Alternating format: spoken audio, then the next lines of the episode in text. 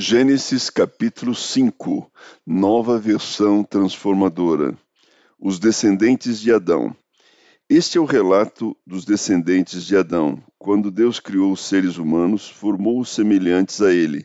Criou-os homem e mulher. Quando foram criados, Deus os abençoou e os chamou de humanidade. Aos 130 anos, Adão teve um filho chamado Sete, que era semelhante a ele, a sua imagem. Depois do nascimento de Sete, Adão viveu mais 800 anos e teve outros filhos e filhas. Adão viveu 930 anos e morreu.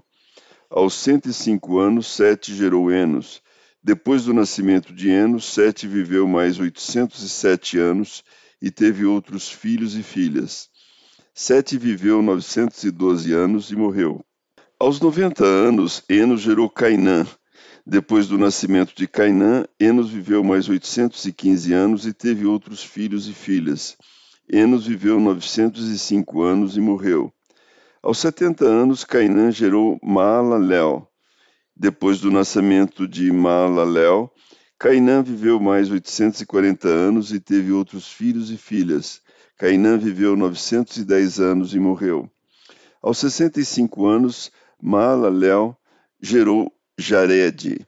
Depois do nascimento de Jared, Malalael viveu mais 830 anos e teve outros filhos e filhas. Malalael viveu 895 anos e morreu. Aos 162 anos, Jared gerou Enoque. Depois do nascimento de Enoque, Jared viveu mais 800 anos e teve outros filhos e filhas. Jared viveu 962 anos e morreu. Aos 65 anos, Enoque gerou Matusalém. Depois do nascimento de Matusalém, Enoque viveu em comunhão com Deus por mais 300 anos e teve outros filhos e filhas. Enoque viveu 365 anos, andando em comunhão com Deus até que um dia desapareceu, porque Deus o levou para junto de si. Aos 187 anos, Matusalém gerou Lameque. Depois do nascimento de Lameque, Matusalém viveu mais 782 anos e teve outros filhos e filhas. Matusalém viveu 969 anos e morreu.